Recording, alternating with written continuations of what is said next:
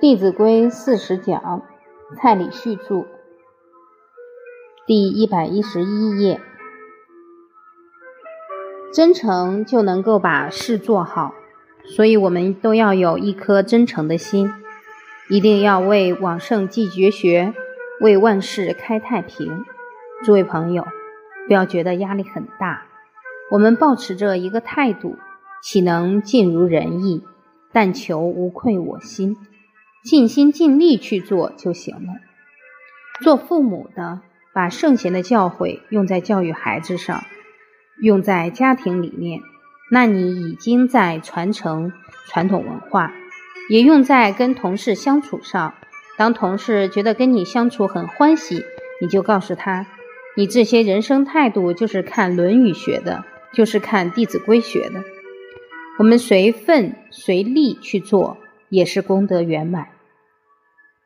当我们的人生都是往这个方向去发展，那你的孩子会非常佩服。爸爸跟妈妈，你的孩子有你这样的榜样，相信他的人生也会走向正确的方向。方向正确了，接下来我们再讨论细节方面。比方说，孩子现在念小学，我们怎么去开解亲所好，立为据？当我们像我们当老师的，就会引导孩子。比方说，父母希望你身体好，学习好。这些要求，我们当子女的要尽心尽力去满足。古代的孝子们也常常会满足父母的需要。在汉朝，有一位孝子叫蔡顺，生在兵荒马乱的时代。他母亲喜欢吃桑葚，所以他就去采集桑葚，拿了两个篮子。回来的途中，不幸遇到盗贼。盗贼很奇怪，问他：“你采桑葚干嘛拿两个篮子？”因为他的母亲喜欢吃甜的，所以他把比较黑、比较紫、比较熟的放一个篮子，先给母亲吃；比较红、不太熟的放另外一个篮子。所以蔡顺确实做到了亲所好，力为具。盗贼了解到原因后很感动，所以盗贼也会感动。他杀人放火是坏习性。但是不管怎么坏的人，还是有一颗善良的心，因为人之初性本善，只是他当下被坏习性、被欲望主宰了。当我们的行为很有德行的时候，就能够唤醒他的良知。第十二讲，对治人生的坏习性。诸位朋友，我们上一节课提到蔡顺去采桑葚。用一个篮子专门装甜的给母亲吃，自己吃酸的。这样的孝心感动了盗贼，就把他放了，还把一些食物送给他。诸位朋友，假如你是蔡顺，要不要拿？不要。如果人家诚心诚意说拜托你了，拿去孝敬你的母亲，要不要拿？要。你们怎么这么快就变了？好，蔡顺听了你们的意见，把送的东西拿回去，拿到家里刚坐下，突然官府的人来了。张三家的米怎么在你们家？李四家的菜怎么在你们家？来，把他抓起来。那个时候你就百口莫辩。孔夫子说，君子有九思，其中有一个叫见得思义。当你要获得任何东西的时候，首先要考虑它的来路是否清白。盗贼的东西都是怎么来的？抢来的，所以绝对不能拿。诸位朋友，你们听了这个蔡顺的故事，印象深不深刻？所以，我们讲故事很重要的一点是要把其中的道理讲给孩子听，做到理事结合。假如你只是讲故事，讲完一遍再讲，你的孩子只会说“我听过了”。假如你不讲故事，只给他讲道理，他听没有五分钟就会说“妈，我想睡觉了”。所以理事结合，听的人才觉得格外有收获。不管你是老师还是家长，都可以在讲故事当中融入一些道理、提醒跟启发。我们告诉孩子这些故事，就进一步引导孩子。你看以前的孝子，第一个念头都是想到父母。那你们知不知道妈妈喜欢吃什么？一问，他们都想了半天，有几个比较有良心的还能想得起来，很多都想不起来。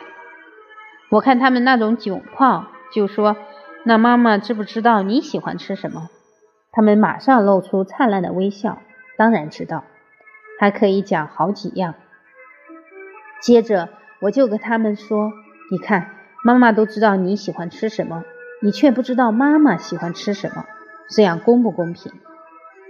你看妈妈这么爱你，你居然都不爱护妈妈。所以今天的作业是要搞清楚妈妈喜欢吃什么，这样你才能做到亲所好，力为具。以后出去买东西，不是先买自己喜欢吃的，而是先买妈妈喜欢吃的，先买爸爸喜欢吃的。父母其实都非常关怀我们的健康状况。一个人要健康，必须要身心调和。中国话又说“祸从口出，病从口入”，所以吃东西要格外注意，不然一大堆文明病就产生了。诸位朋友，你有没有把握不得文明病？知识就是力量。正确的知识才可以给你信心。如何让自己吃的健康？这个问题已经有很多人投入几十年的时间在那里研究了。你要不要从头开始？不需要。所以我们常说，站在巨人的肩膀上可以看得更远。诸位朋友，谁是巨人？我们要教导孩子智慧。孔夫子、孟夫子就是巨人。你可以直接把他们的智慧经验学过来。在健康方面，谁是巨人？我在很多年前拜读了雷九南博士的《身心灵整体健康》，其中提到要少吃肉，多吃菜，这样才会健康。为什么要少吃肉？现在人身体不健康，是因为营养不良，还是因为过剩？过剩。你看，明明是营养过剩，但是人的脑子好像都慢半拍，都还是停留在怕这个不够，怕那个不够。现在的孩子要找到营养不良的不容易，多的是寒暑假还上减肥班的孩子，一边跳一边想：我要撑过今天，明天就可以去吃麦当劳。这样减有没有用？不从根本下手，一味消耗热量，他肚子更饿。一般人觉得肉有高蛋白，其实人所需要的蛋白质不是很多。蛋白质摄入太多会伤害肝脏、肾脏。一个人一天所需要的蛋白质是四十克到六十克。当体内的蛋白质过剩，身体就会呈现酸性。有句话叫“酸性体质是慢性病的根源”。温床为什么这么说？内脏长期处在酸性的环境里面，很容易功能衰退，所以才会有这么多的慢性病，而且发病时间越来越早。我听过十八岁的孩子中风死了，不知道有没有更早的。不只是内脏容易衰竭，现在还有一种病也很厉害，叫骨质疏松症。听说是现代人十大死因中后来居上的一个。当你骨质疏松很严重，有时候打个喷嚏，骨头都会折断。你们不要被我吓到，这也不是我讲的，是被报道出来的。我们常常说老人最怕摔，因为一摔可能骨头碎了就站不起来了。现在不止老人摔了骨头会碎，很多年轻人也严重存在这个问题。三四十岁去测，检测显示八十岁的骨龄，那就麻烦了。为什么酸性体质会造成骨质疏松？人体是一个很大的化学工厂，它要维持酸碱平衡。当身体呈酸性，它必须把碱性物质拿出来中和，而人体里面碱含量最大的就是钙质。哪里是钙质的仓库？骨头，钙质一点一点从骨头里渗出来，久了之后就会骨质疏松。再来，肉类不只是蛋白质会过高，里面还有有形毒素跟无形的毒素。什么是有形毒素？现在的鸡养多久就大了？差不多五六个礼拜。以前要养多久？半年。为什么能够长得这么快？中国人常说要道法自然，这都不是随顺自然养出来的，必须靠生长激素、抗生素。而这些药物最后都到谁的肚子里？我们。我记得当时我还没有吃素的时候，吃鸡块，一剖开鸡的肚子，看到油油的一团，那是什么？激素。所以现在的小女孩月经都来的越来越早。有的还没有到十岁，月经就来了。月经来的越早，寿命越短。所以这些食物都在残害我们的下一代。当父母的不能不谨慎。除了有形的毒素之外，还有无形的。我们设想一下，动物被宰杀的时候，一定非常恐惧，非常愤怒。我们发一次脾气要多少天才能平息？三天。你有没有看过发完脾气之后神清气爽的？没有。发脾气时，肾上腺素会分泌一种毒素，分泌比会剧增，人因此会觉得全身无力。动物在被宰杀的时候非常愤怒，就分泌了很多这样的毒素。不止吃肉对身体有危害，大量饲养食用性牲畜对我们整个地球也有很大的危害。整个地球绝对是一个生命共同体，牵一发而动全身。你可不要小看每天吃的东西，它决定了整个地球的存亡。人类大量食肉，所以必须毁掉很多原始森林来种麦子、谷类以做饲料。原始森林毁掉了会造成什么影响？大量土壤的流失。再来，原始森林是地球的肺。能够帮忙清洁空气。当原始森林越来越少，整个地球的空气品质就越来越差。这就是为什么我们的天气现在这么不稳定，连墨西哥都下雪。墨西哥地处热带，气温如此异常，究其原因，实为温室效应。为什么会造成温室效应？人类吃肉排放了很多废气。还因为地球的肺一点一点被割掉了，大量饲养牲畜，除了对空气有影响，对土壤、水源也有直接的影响。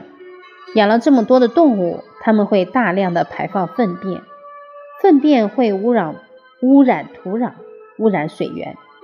其实人类可以过得比较轻松、比较环保，只要我们懂得选择对自己、对环境有利的饮食习惯，这种习惯自利。又能利他，何乐而不为？所以你在吃饭的时候也要有使命感，要念着地球的健康。亲所恶，谨为去。父母不希望我们有坏习惯，我们应该赶快把它去掉。或者你交了一些朋友，父母每天都很担心，那你应该考虑远离他们，因为朋友对我们的影响特别大。作为家长。你们担不担心以后孩子会交到不好的朋友？担心有没有用？首先要提升孩子对人的判断力，他才知道亲近善良的人，才知道远离恶友，对他们敬而远之。甚至他也会知道把自己演好，就会感动那些朋友。如何去抉择朋友？一个人值不值得交往，你只要依据《弟子规》，看他做到多少。所以我跟很多朋友说，《弟子规》是照妖镜，你无论选朋友还是选配偶，照一下，马上就知道对方的本来面目。《弟子规》也是显圣镜，能做到很多的这样的朋友，你要终身相交，亲所恶。我们就从习惯来谈，这里先跟大家讲一个故事：有三个犯人同时进了一间监狱。典狱长很仁慈，跟他们说：“你们三个要关三年，你们有什么愿望，我做得到的就满足你们。”第一个是美国人，他连想都没想就说：“给我一包烟。”典狱长说：“好，没问题，拿给。”他烟就把他关进去了。第二个是意大利人，他想了想说：“我要一个女人。”典狱长说：“好，我还做得到。”然后也把他关进去了。第三个是犹太人，犹太人很会做生意，就说：“我人生已经跌倒了，应该好好汲取教训，所以你可不可以给我一个外线电话？”典狱长说：“好，没有问题，就送给他一个电话。”